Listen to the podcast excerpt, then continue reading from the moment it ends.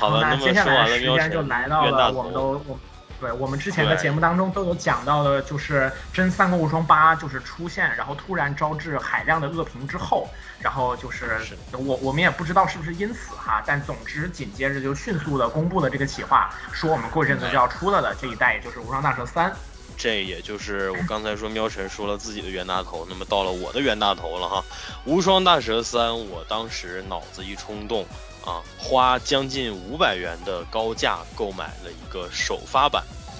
我在这个游戏全网发布的第二天就拿到了，然后就开始玩了。我当时体验到的感觉还挺爽的，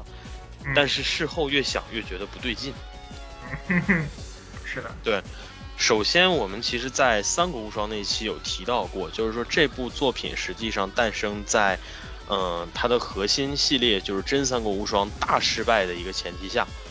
所以说他的求生欲和他急于向玩家展示自己未来态度的这种这种态度是很强烈的，这种想法是很强烈的，这就导致了一个什么现象呢？就是说他立即的一百八十度大转弯，折回到传统的最传统的无双模式，而且他尽最大的努力简化了一切可能让你感觉到组织感的东西，就为了让你拿到碟放到机器里，能够直接拿起手柄就开撸，开割。继续欢乐的割草，而它的简化已经到了让人瞠目结舌的程度，就是以至于这么大的一个作品，连个开场动画都他娘的没有，他没有是一点都没有，简直是让人就是没有办完全没有办法接受。因为这个事儿，甚至对于无无双大蛇的老玩家来讲，都是一个挺重要的回忆了。我觉得，对，大家很想看这个东西。然后还有的话，其实就是我依然特别想吐槽的，就是关于这个 UI 的问题。嗯，我之前本来期待的，我我之前觉得无蛇二的 UI 其实就已经缺点很大了，就有点让人看不大清了。然而，我没有想到的是，到三这个问题更加的严重。就是我说想要让你增强区块感，我没有让你把每个角色的面部立绘给我做成一个方块，我指的是区块感，不是这个区块感。然后以及就是你所有的关键的信息、文本的信息，你全部移到这个屏幕的左右上下几个角落里，然后以特别细的一行分配在那儿，你还不能调字体大小。我我们其实就是之前你你看专业的游戏评测，他会说很多关于什么，哎呀这个这个呃配置啊或者怎么怎么着帧数啊之类的。我很粗暴，我不说那些，我就说一个累眼睛。我觉得累眼睛这个事儿是所有普通玩家能够感受到最直观的其中一个因素，就你玩蛇三，你真的需要这个把眼睛瞪大了，然后你伸直了，你才能够去按照他给你设计的那个 UI，然后去找到你想要进行的操作，以及找到你需要获取的信息。这个实际上是拉低游戏体验的。就是说，导致说，就是你打无双三，我我我跟 AC，因为差不多是在同期都在干那个游戏，就我们俩有一个共同的感觉，就是它跟前几代不一样的是，你打了之后会非常迅速的疲惫，并且这种疲惫感不像打前两代的时候是那种带着兴奋的疲惫，而是一种纯粹的感觉精力被消耗了的疲惫，因为有就是它那个画面又比较亮，然后然后你需要找的东西又比较小，然后你就感觉你的精力一直在被这些东西瓜分，非常迅速的被消耗掉了。没错。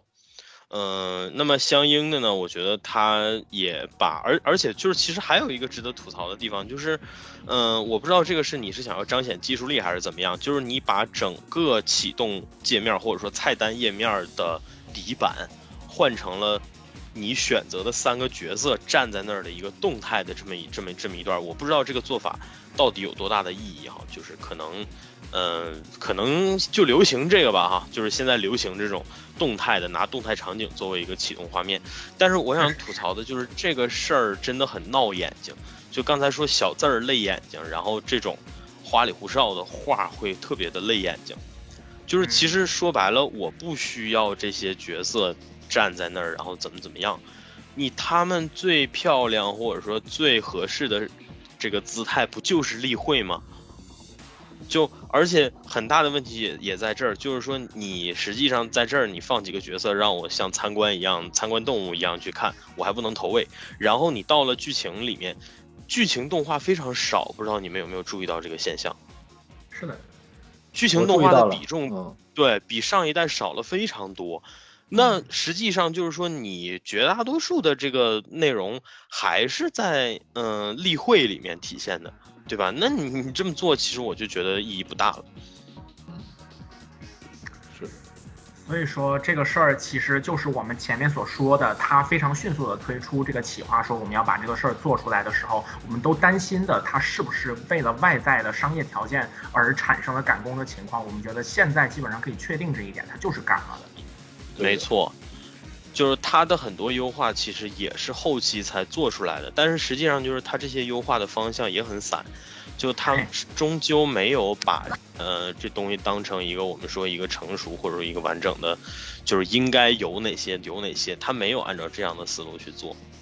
嗯，就包括说我们其实呃说这么多这个缺点的部分，就是这些可能我觉得有这个外外界外力因素干扰或者是之类的。那它实际上比较做得好的地方，可能就是你进入战场以后的这种体验。就是你的割草可能确确实实从以前的拿着镰刀去割草，变成开着农机、开着除草机了。就是你可能确确实实的能够体验到更直接、更高端的爽快。而且你多了很多的模式，你的连招啊什么的也变得更加的简单了。拜这个期待推出的这些新系统的服务，是吧？什么呃，诸如像暴风连击之类的这样的系统，它可能没有完全的照搬到基础之上，还有就是就是无双大蛇三的系统创新，其实是一个比较直接的，因为它开发了一个全新的叫神器的系统。那通过这个神器的系统，你攒连击以及攒够连击之后，然后开发出来的大招。都使得就是你的割草的爽快感确实达到了一个新的高度，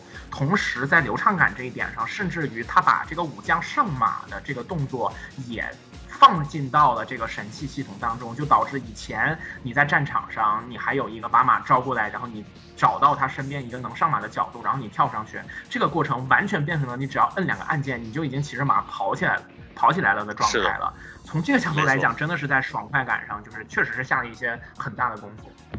对，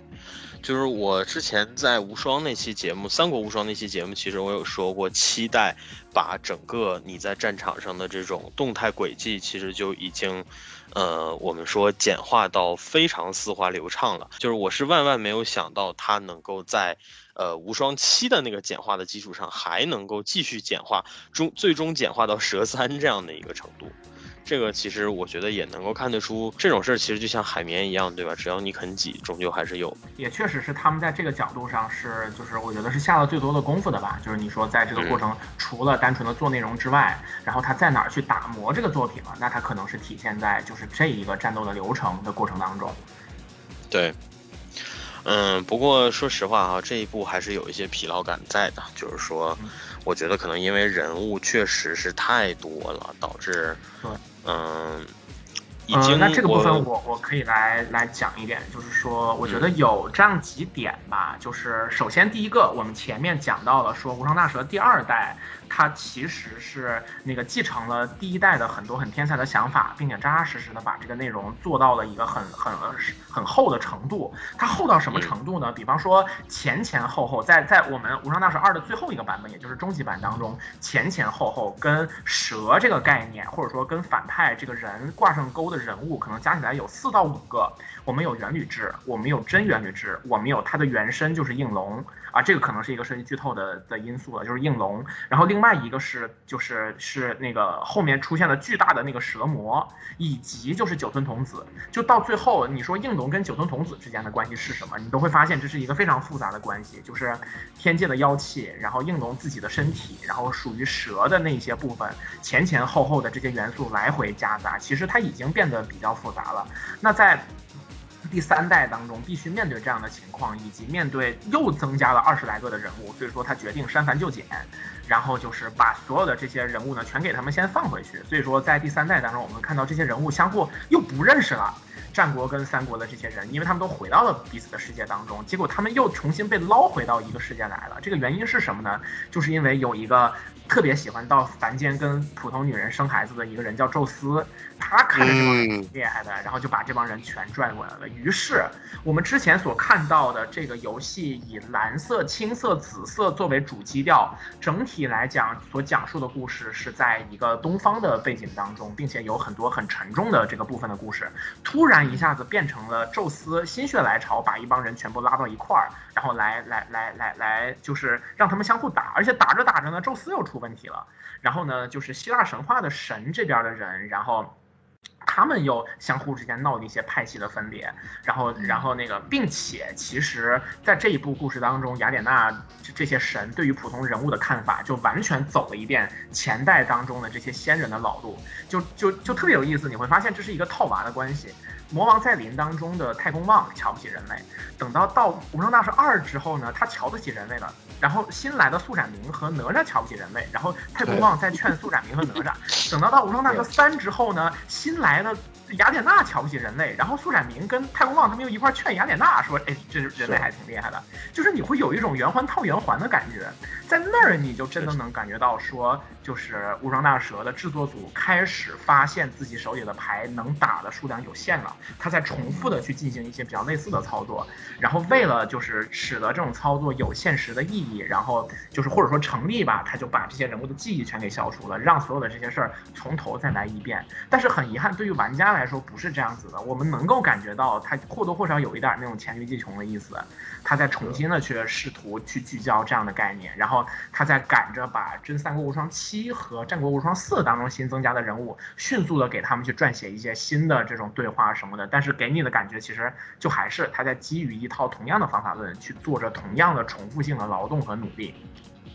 对，这是比较主要看到的一个情节。那另外，我觉得还有一个单独可能需要补充的点是什么呢？当它的背景选择了希腊神话。的时候，然后包括加上北欧神话里面的一些角色，然后放进去，这导致的另外的一个问题是什么呢？就是我前面有讲到它的呃前代的无双的，就是主要的呃主题颜色可能是那个深紫色，或者是第二代的充满岩浆的那种橘红色，它是一个比较暗的这种基调。但是在三代，因为选择了希腊神话，它迅速的变得很亮了。然后同时，因为就是这些无双武将割草的时候，它就有很多很酷炫的那种呃闪着光的特效，就导致整个的画面。面特别的亮，它给人一种什么样的感觉呢？我觉得可以选择一个游戏作为类比，就是《鬼泣四》之后的《鬼泣 DMC》，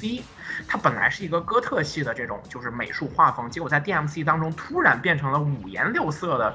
那种像水彩笔涂出来一样鲜艳的颜色的那种美学，它就很迅速的让玩家产生了一种不适的感觉。我觉得《无双大蛇三》当中的美学部分，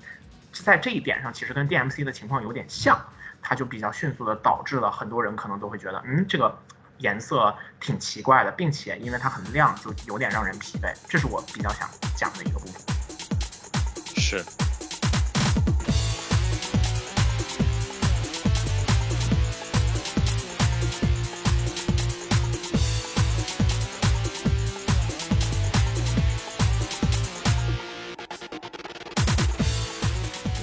就是在剧情这一部分的话，就是说。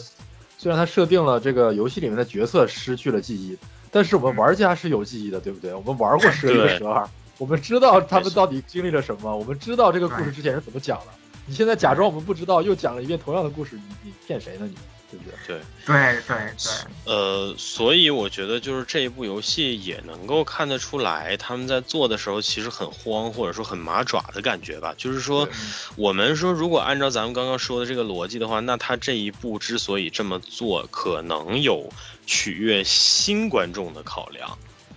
但是呢，问题就在这儿，就是说，呃，取悦新受众的考量。但是问题就在这儿，就是说，你前面我我们说的那种，就匆匆忙忙就让大家上来割草的这样的态度，又让我感觉是在给旧玩家表态。那你到底是更偏向哪一边呢？对吧？你整体，我觉得你你还是要有一个中轴线的嘛。那他现在给我的感觉，其实就是没没大有这这个东西。所以他最终做出来的成品也给人一种很奇怪的感觉吧。就是其实这部作品你说好不好呢？我觉得它总体上算是比较不错了。呃，毕竟它诞生在这个我们说八代之后，然后八代之后它几乎是力挽狂澜的形式。其实它获得了比较不错的口碑。嗯，但是就像我们前面说，为什么还是不能把它当做一个普通的这种成功作品来看待呢？就是因为它的这种高口碑，可能更多的还是建立在八代的那种我们说，嗯，这个全面崩盘的口碑之上，所以说才得到的这样的一个评价，就是大家会觉得你 old school，觉得你怀旧，觉得你经典，但是觉得你经典不一定 说明你优秀，对吧？这是两个概念。就只不过是因为八代它做出的创新，这个开放世界的玩法实在是太不及格了，所以只是回到原来的及格水平，把原来大家想玩的那一套，然后又回锅炒了一遍，又给它端出来，大家觉得嗯，这才是所谓的及格的水平，但并不代表着它有优秀或者良好的水平。没错。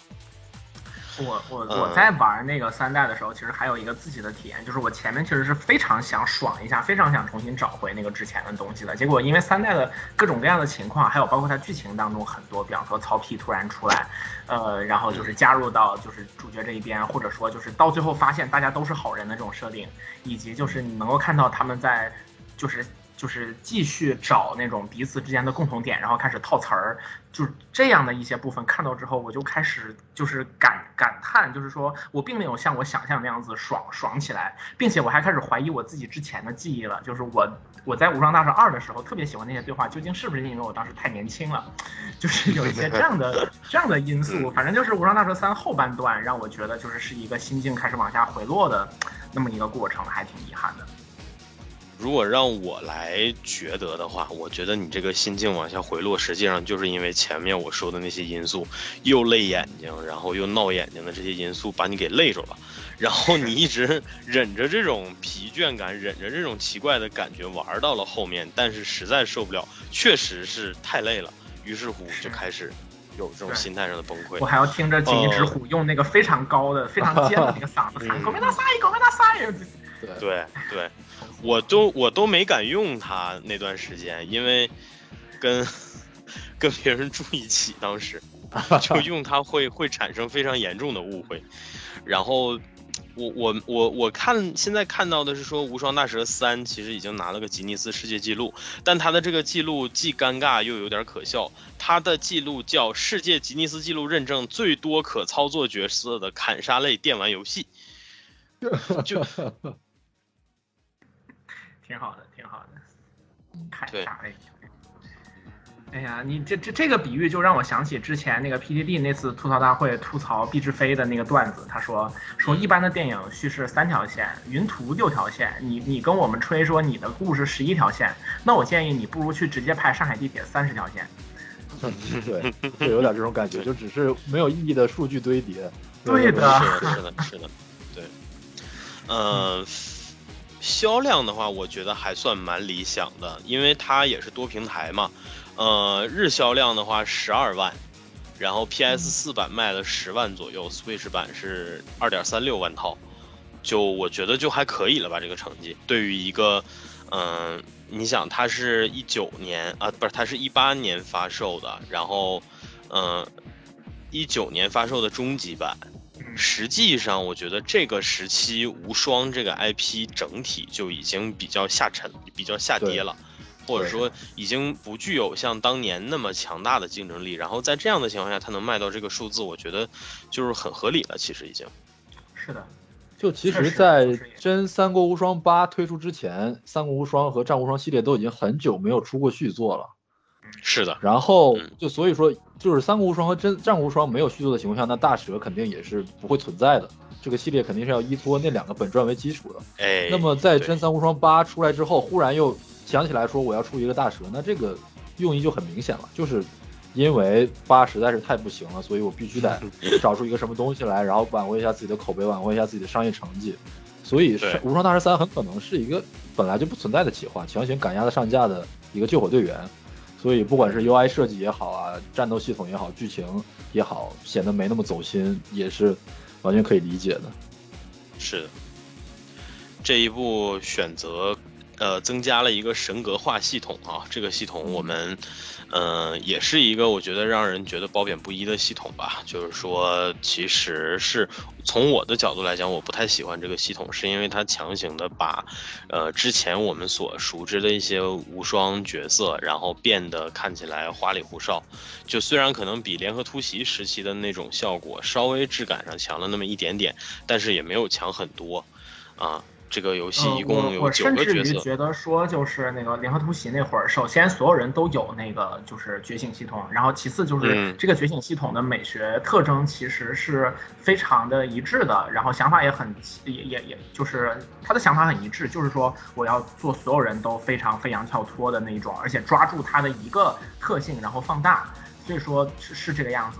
而且而且就是反正跟他自己本来的那一套美术的。就是搭的也还挺紧的，但是，这就是《无上大蛇三》的这一套，是因为他们都穿上了像希腊的那种服装一样的，就非常不协调。对，对，露半拉膀子。对，对，是的。本作九名角色可进行这个所谓的神格化，赵云、真田幸村，啊，这都是钦定的亲儿子，不用多说。关银平、景一直虎，啊，这两个角色为什么会会存在？的金角色。对，新女新作角色，啊，是的，然后曹丕、石田三成这对我们刚才也重点讲过了，然后吕布和织田信长啊，对吧？这其实就是，呃，属于都不用说力捧了，就是说你闭着眼睛想也觉得肯定得有他们两个的存在。对，还有一个是杨戬，这个应该是终极版出了以后加入的，我就没玩过了。嗯，我因为我我当时其实就短暂的爽了一段时间，然后。嗯，玩了能有半个月差不多，然后我逐渐开始意识到我有点玩不动了，所以说我就把它封起来了。然后这张首发的将近五百块钱买的碟，至今 封存在我的家里，没有卖得出去，实在是难免有些遗憾包括我觉得从这个神格化角色的选取上面，也能看出来他就是。他根本没有一个完善的方案，只是觉得哪些角色那个玩家可能喜欢，然后就挑几个重点出来，赶快做一套新皮肤给他们，然后这样就可以再圈一波钱，对吧？他根本就没有说想认真的做一个真新的系统，就是在投机取巧。没错。所以说也这这真的就是我我们现在讲到可以说是欣喜与遗憾并存吧，就是在这样的一个比较特殊的时期，然后也走到了就是这样的一个。时代的端点吧，然后就是在这个时候，急救章出来了这么一代角色，然后他也确实做了很多努力，我们也看得到，嗯，然后但是他也有很多让我们觉得不太协调的地方，反正就是一个悲心交集的这么一个情况。是的，对，而且考虑到《战国无双五》现在是这样的一个路线方针，那么将来 大蛇系列是不是还会推出，那我们就很难预料了。对，没错。不过我觉得，就尽管以上种种吧，但是最终它还是有一个终极杀手锏，能够让所有的玩家给这一部作品打一个高分，包括法米通也给出了三十五，满分四十给了三十五的高分，是什么呢？就是元吕志军武将焦首次可供玩家使用，焦大爷终于无双化，焦大爷，对对对，焦大爷从一代开始就是元吕志军。台词最多的 NPC，是的，是的，经典团宠了。然后我印象最深刻的是逛大蛇吧的时候，看到一张图是元吕志将焦斩首，就是这张图是好像是作为某一个人的当时叫签名档，还不叫那个什么，对，签名档，就出现在签名档里。然后我当时看到那张图，我就。虎躯一震，就是当时其实还没有表情包这一说，但是我当时的直觉就是这个，如果我将来要加一个无双群，那么这个一定是第一个表情包。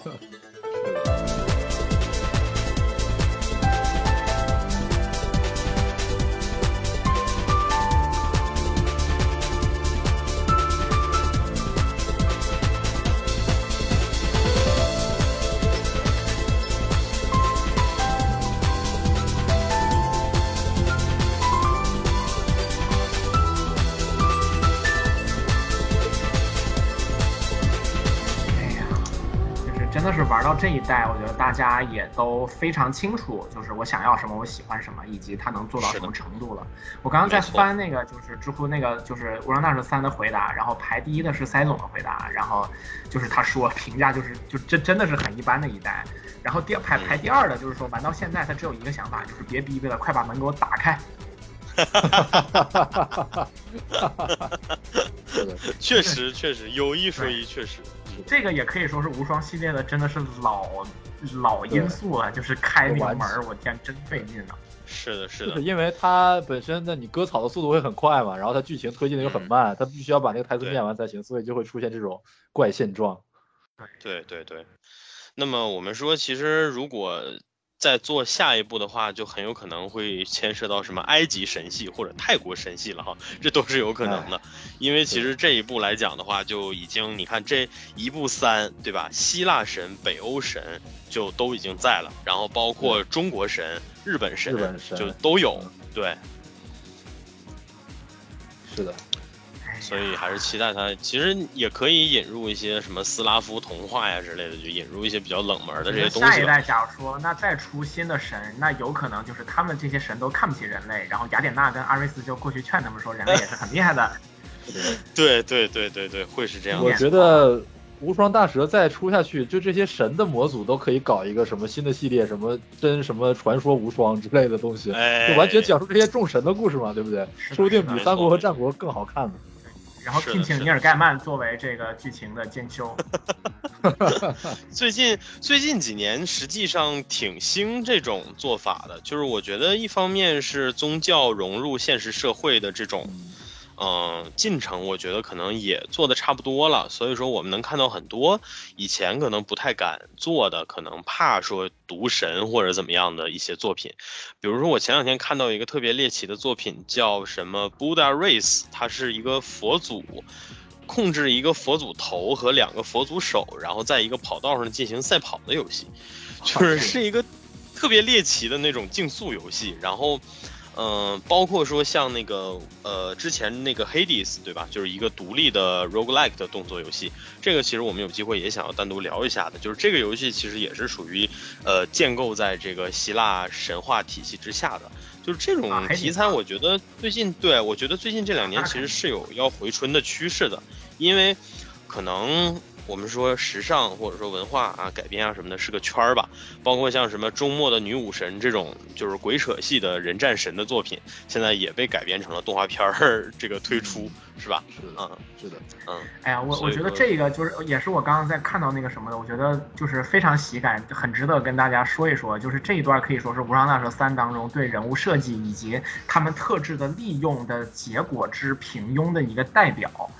这句话可能很复杂，但是我给大家念一下这个剧情，大家就知道了。就是是那同一场战斗当中，法正跟马超都出现了。法正说：“不用担心，我已经在敌方的水源当中下毒了。”马超说：“你这个卑鄙小人，怎么可以用这么卑劣的手段？我要去警告敌人，千万不要喝水。”然后马超就就就奔走中。结果结束之后呢，法正说：“其实我根本没有下毒，但是敌方看到马将军这么卖力，一定会认为真的有人下毒了。”马超说：“其实我早就知道军师没有下毒，只是在配合军师的策略。”法正说：“马将军演技精湛，佩服佩服。”马超说：“还是军师计策高明，久仰久仰。”然后哈哈哈哈哈哈哈！这是陈某编的剧情吗？这是火凤燎原是吗？你在？我觉得这像是，对，不是？我觉得这像是姜，对啊，这像是姜文电影的台词。是，确实是。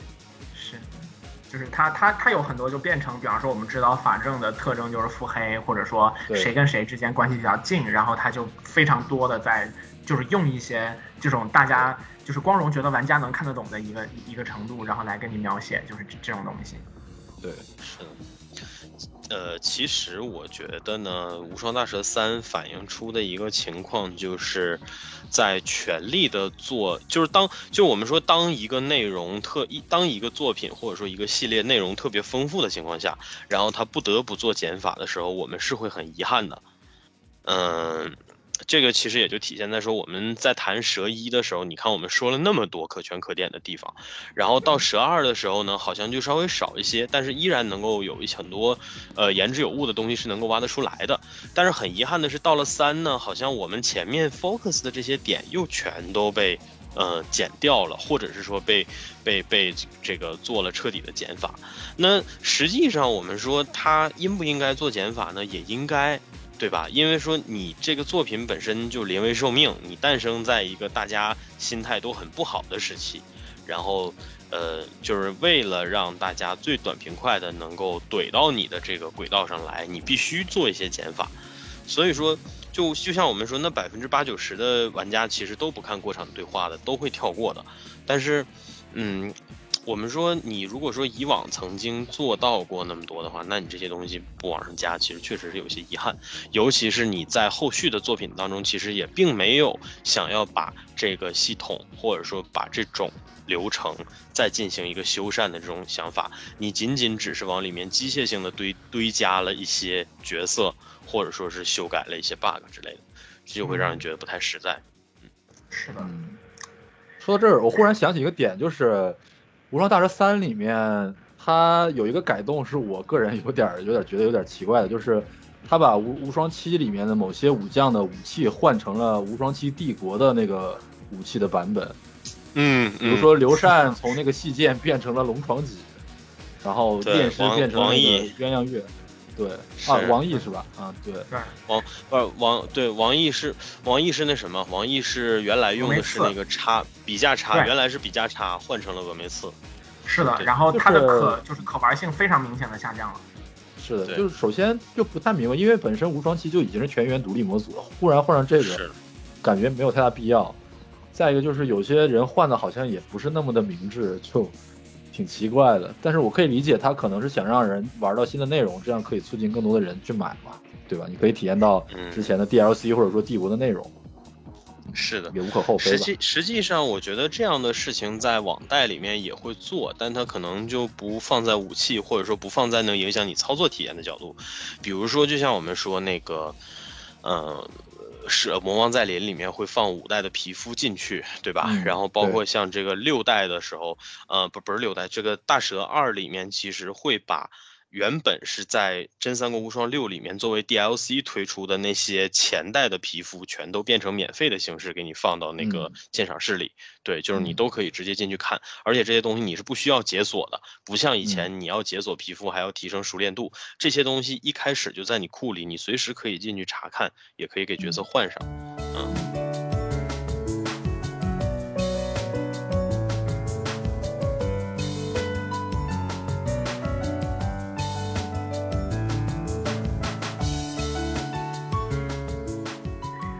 就像打完三国真呃不打完无双大蛇三一样，就大家都疲劳的沉默了。进入贤者时间。嗯，其实还好吧，我觉得就是，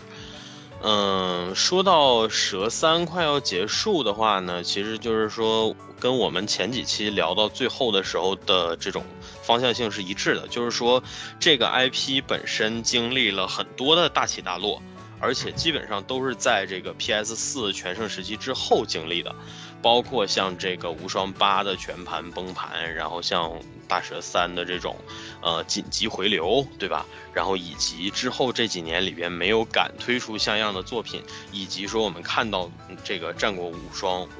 做了这种。嗯，非常大幅度的改革。那，嗯，我觉得我们在这些现象的背后的话，实际上就是可能最多关注的，也就是这个系列未来的一个发展方向了。那今天聊大蛇的话，就像我们前两期说的，那它是会在战国无双五的这个基础上去。开辟新的方式，还是说依然 focus 在之前的呢？对吧？那这个地方其实有一个细节，就是说蛇三推出的时候，无双八已经有了，但是无双八当中登场的新角色没有在蛇三里出现。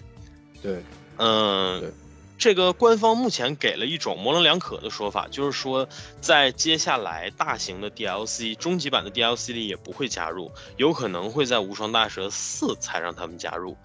那如果是按照这个方向去理解的话，那我可以理解为说无双四可能还是会用之前的这些东西，对吧？比如说，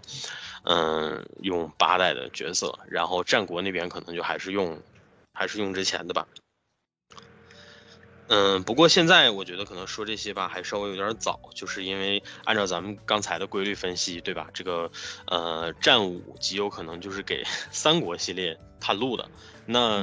嗯，接下来三国系列是不是也会走这种三选二的路线呢？对吧？我们就拭目以待吧。我觉得，